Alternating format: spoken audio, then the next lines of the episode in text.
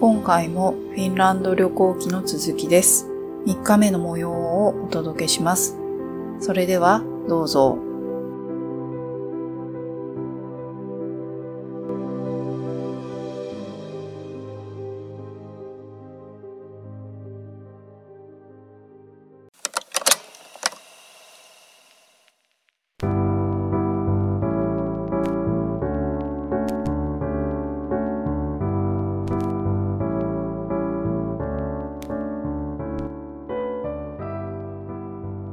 で、翌朝またホテルの朝食バイキングに行って、で、ようやくそこでちょっとゆっくりできたなっていう感じで、で、その日のフライトが夕方の6時半、18時半だったので、だいぶ時間はあったんですけど、チェックアウトが12時だったんで、で、朝食が9時ぐらいに終わったので、ちょっと時間があったんで、父がお土産買い足りないようなこと言ったんで、じゃあストックマンデパートが9時から空いてるから、その地下にあるスーパーでちょっと買いますかって言って、でそこまではまあなんとか、あんまり歩けないんですけど、まあ頑張って歩いてもらって、行って、帰りものんびり歩いて帰ってきたんですけど、で、ホテルに着いて、もうまだ時間が結構あったんですけど、ホテルの目の前からスオベンリンナ島って言って、あの、15分くらいで行けてしまう島があって、えっ、ー、と、そこは戦争の要塞の島なんですけど、私は一人だったらもう絶対行ってたんですけど、もう父もすぐ疲れちゃうから、行かないでもうこのまま空港行って空港でぼんやりしてましょうかっていう話になったんですけど、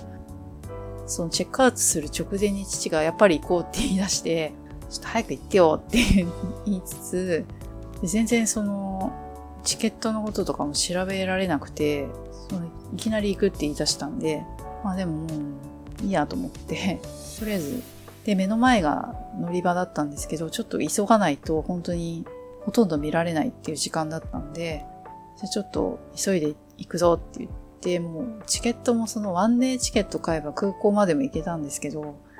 わからないので、船の往復チケットだけ買ってしまって、まあちょっと失敗したかなって思うんですけど、まあそれはまあしょうがないですよね。で、船は、まあ頻繁に出てるので、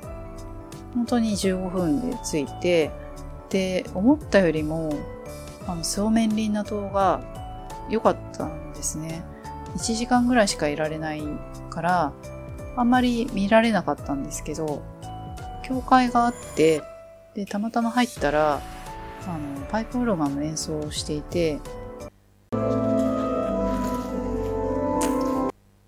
録画したんですけど、撮れてなくって、うん、残念だなって思うんですけど、ここがその、函館の五稜郭と同じで、あの星型をしてる要塞だそうで、なんか、ちょっと北海道とやや被るところが何箇所もあるなって思いました。えっと、函館も確か教会いっぱいあるので、この間行ったんですけど、私も函館とか北海道ほんと好きで、うん、だからフィンランドもいいなって思ったのかなって思うんですけど、もうこのスオメンリンナ島も本当に良かったです。今度行ったらもうちょっと全体見たいなと思いました。で、父がソフトクリームが食べたいってずっと言ってたんですけど、そのスオメンリンナ島にはカフェもいっぱいあって、で、たまたまその通りかかったところにソフトクリームの看板が出てたんで、食べる？って聞いたら食べるっていうので、まあ入って注文して、外に食べるところがあって、すごい気持ちよかったんですけど、そのソフトクリームがめちゃくちゃ美味しくて癒されました。とにかく天気が良かったんですけど、あの、島だからか風がものすごくて、晴れてるのにすごい寒いと思って。でも、あの、やっぱり行ってよかったなって思いました。もし行かれる方がいたらおすすめだなと思います。ちょうどいいぐらいの時間になってて、空港まで、えっ、ー、と、ホテルからトラムに乗って、トラムに乗った後、中央駅に降りて、そこから、えっ、ー、と、バンター国際空港に向かうんですけど、空港が非常に広くって、空港の中でさまよう、あの、ぐらいだったんですけど、まずそのフィンエアだったんですけど、ほとんどフィンエアで、自動チェックインなのはまあ、それはいいんですけど、手荷物預けるのも自動なんですよ。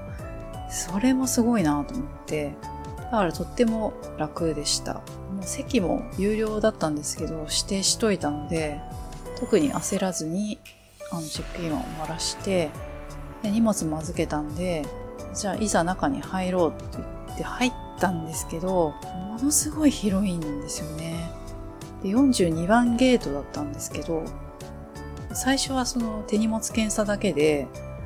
で、手荷物検査の時になんか父がいろいろ金属物つけてて、したらその係のおじさまが日本語がすごい話せる方で、うん、時計ダメとか、ポケットも何も入れちゃダメよって、すごいいい人だったんでよかったんですけど、その後で42番ゲートまで行かなきゃって言って探してたんですけど、どうしても見当たらなくって、まだ出国審査をしてなかったんですよね。で、そしたら42番ゲートはそれを超えた後で42番ゲートがあるんで、出国するところのスタッフの人も男性の方、若い男の人だったんですけど、すごい日本語上手で、こっちですよ とか言って、で、まあ無事42番ゲートまで着いて、で、売店とかもいっぱいあったんで、売店でちょっとお土産をプラスで買ったりとか、ちょっとお腹空いてたんで、パン買ったりとか、父は相変わらずビールを買ってたんですけど、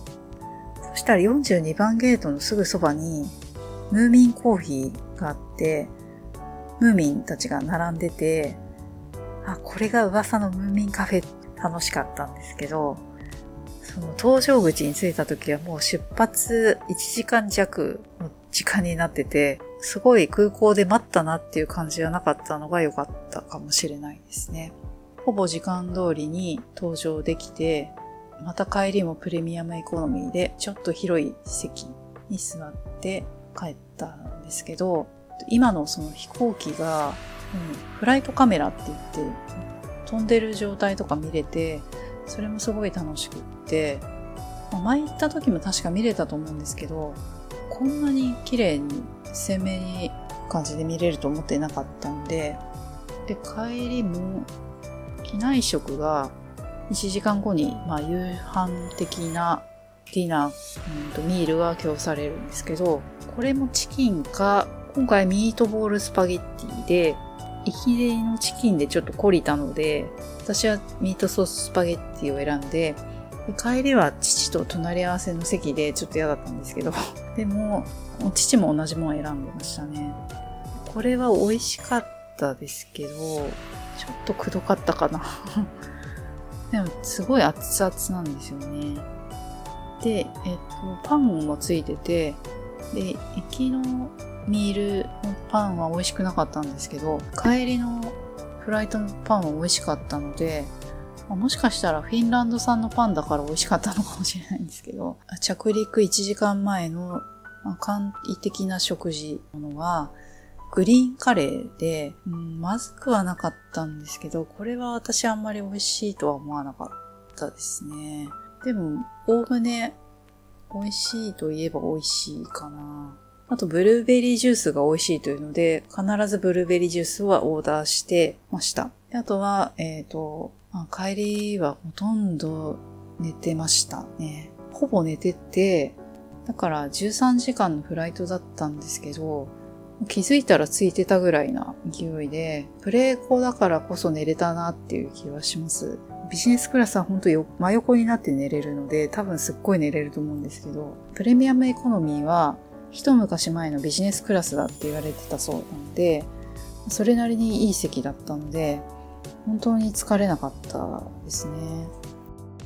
今回旅行してみた感想としては、まず時差を全く感じなかったところは良かったです。日本を夜遅くの便で出て、で、翌日の早朝に着くっていう感じだったので、まあ、寝て起きて着いたみたいな感じだったんで、サーマータイムだったんでマイナス6時間だったんですけど、全く時差は今回感じなかった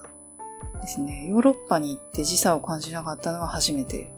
だったので、それも良かったのと、あと、水道水が飲めた国は初めてだったので、そこもすごいなって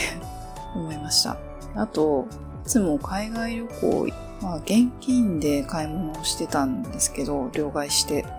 今回は一応ほとんど使わないクレジットカードの国だっていうのは知ってたんですけど、コインロッカーとか、あと駅のトイレとかももしかしたら使うかもしれないんで、そういう時は現金が、コインが必要になるから、父と私それぞれ1万ずつ分ぐらい両替はしてったんですけど、本当にクレジットカードしか使わなかったですね。あとチップがいらない国も少ないので、フィンランドはチップいらなかったっていうのも良かったですね。いつもチップを渡すタイミングとか、いくらが相場なんだとか、そこでいつも悩ましくって、そこが大変だなっていつも思ってたけど、それはなかったのも良かったですね。ずっと行きたいと思ってたフィンランドに今回初めて行ったわけなんですけど、行って良かったなと思いました。住みたいかと言われたら、本当に旅行に行って、しかも思うようには今回見られなかったので、ただ本当に雰囲気をつかみに行ったぐらいな話なんですけど、あの週末北欧部地下山のように一目惚れはできてないかもしれないんですけど、やっぱりすごくいいところだったなと思いました。ただ日本に帰ってきたら、まあ本当にもう蒸し暑くて 南国かなここみたいな雰囲気ではあったんですけど、やっぱり言葉がなく通じ、しかもまあ、生まれ育った国なので、やっぱり日本いいな、帰ってきた時は思ったんですけど、それでも、今まで行ったヨーロッパというか、まあ、海外の中では、また行きたいと思える国ってなかったんですけど、また行きたいなって思いました。人も少ないし、静かなのがとっても良かったですね。街もゴミは全然落ちてないですし、すごく綺麗で穏やかで、ものすごい高い建物もないし、で、ね、そうだ、海外の、そう、私映画館も初めて今回行ったんですけど、あの、見てはないんですけど、映画館なるものに入って、あんまり日本と変わらないなって思って、まあ、日本が海外のシネコンを、まあ、輸入してるわけだから変わらないんだと思うんですけど、そのお菓子売り場とかはやっぱり若干違くて、スーパーにもいっぱいあったんですけど、昔の日本は結構あった気がするんですけどこの、飴の量り売りとか、お菓子の量り売りがあって、なんだろう、あと、お寿司のなんだろう、バイキングのお店も結構いっぱいあって、本当にお寿司が好まれてるんだなっていうのが分かりましたし、でスーパーでその実演してお寿司握ってるコーナーがやっぱりあって、スーパー行った時にそこの職人の人が2人いらっしゃって、ちょっと目があったんですけど、まあ、おそらく日本人だと思われる男性の方で、やっぱり働いてらっしゃる日本の方いるんだな、住んでいらっしゃる方いるんだなって思って、ちょっと嬉しくなりました。あと、スーパーに行って、魚売り場と肉売り場が並んでるんですけど、圧倒的に魚の方が分量が多いですね。スペースが広くて、肉は割とその、割と少ないですね。でそれを見て思ったのが、やっぱりその魚を食べる国だからこそ、あの日本人に近い、こう、シャイで控えめで、あの、物静かっていう国民性はその魚を食べる魚を好んで食べるからっていうところもあるのかなって思って、そこもとってもいいなって思ったんですね。行く前に、その、ちょっと今回すごい忙しくて、ガイドブックとか全然読めてなかったんですけど、行く数日前に慌てて何冊か買ったんですけど、それもそのガイドブックじゃなくて、マイフィンランドルーティン100を買ったりとか、あともう一つはだいぶ前に読んだ週末フィンランド、岩田良子さんっていう方が書かれてる本で、これを読んだりとかもしてて、あフィンランド行ってみたいなってだいぶ前から思ってたんですけど、この方の本がすごいいいことを書いてあって、フィンランド人ってどんな人たちっていうページがあって、電車のホームで何もアナウンスがないっていうのは、あの、解説されてるんですけど、フィンランド人は性善説の人たちなんです。相手がよからぬことをするんじゃないかという考えがあまりなく、常識でやっていいことと悪いことをみんなわかっている。だから日本のように、ここで〇〇しないでください、などの張り紙がないんです。だからその、どんなことでも常識で考えればわかるっていう前提があるから、みんな基本的に親切で温かいそうで、だからそのフィンランドは不思議と緊張しない、かしこまらなくていい雰囲気があるのかもしれません。で、また小さい頃から人と違っていてもいいという教育を受けていて、他の人と一緒じゃなくていい。自分がいいと思ったことの説明ができることが大切だと教えられます。だから外国人の私たちがいても特に異質なものとして見ることもしないのかもしれません。だから、そう、私もすごいそれは感じてて、だからこそ、どんなところかを見に行ったわけなんですけど、週末北欧部ちかさんも、その、まあ、このフィンランドに恋をして、お友達もね、いっぱいいたし、12年以上通い続けて、で、親しみのある国だったからこそ、移住されたわけなんですけど、で、そこに出てきたそのお寿司の学校の先輩の50歳の男性の方も、まあ、50歳で移住されたっていう方もいるんですけど、なかなか移住というのは本当に大変なことだと思うんですけど、できないことではないんじゃないかなって思ってるので、私も何か職人になるっていうのは大変なんですよね。私もその一時パンの職人になりたいなと思って、実際そういうところで働いたこともあったんですけど、厳しい世界で、それで普通の仕事に戻ったんですけど、でもやっぱりずっとそういう何かを作って、自分一人の力で生きていきたいし、その作ったもので喜んでもらってっていうのが私のどこか根底にあるので、ずっとそれを諦めきれてないので、いずれどうにかしてそれを形にできたらなと思ってて、まあそれだったら日本じゃなくてもいいかなってずっとどこかで思ってたんで、まずは第一歩として本気で英語を勉強しようと思いました。それと同時に英語だけではなくて、やはり手に職というかまあ好きなことで生活できるようにしていく道をちょっと模索しようかなと思いました。なので、フィンランドには今度こそ一人でもうちょっと長く 年に一回は行けたらいいなと思いました。と、すごくとてもいいところだったので、おすすめできる街だと思います。どこか海外行きたいけど怖いな思ってらっしゃる女性とか、まあ男性でもいいんですけど、あの、すごく行きやすい国かなとは思います。まあただ、やっぱり日本ではないし、海外ではあるので、